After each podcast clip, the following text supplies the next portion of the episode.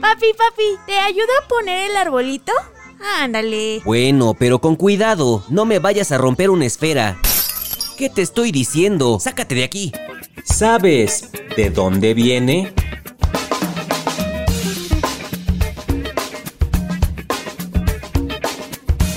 Las esferas de Navidad. ¿De dónde viene?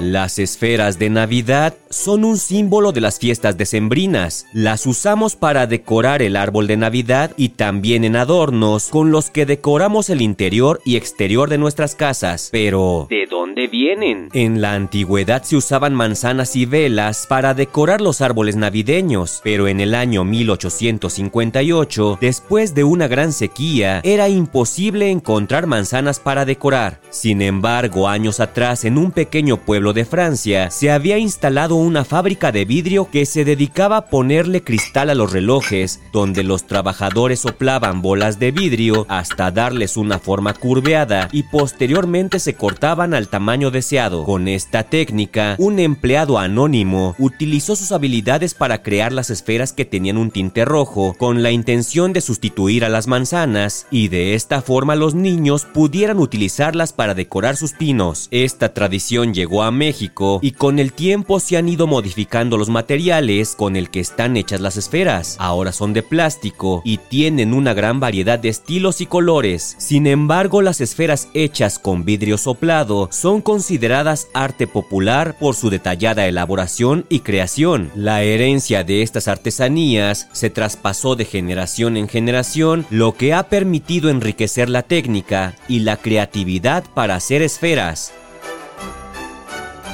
¿De dónde viene? Un podcast de El Universal. Papá, yo no rompí la esfera. Las que compraste son de plástico. A ver, entonces, ¿qué rompiste?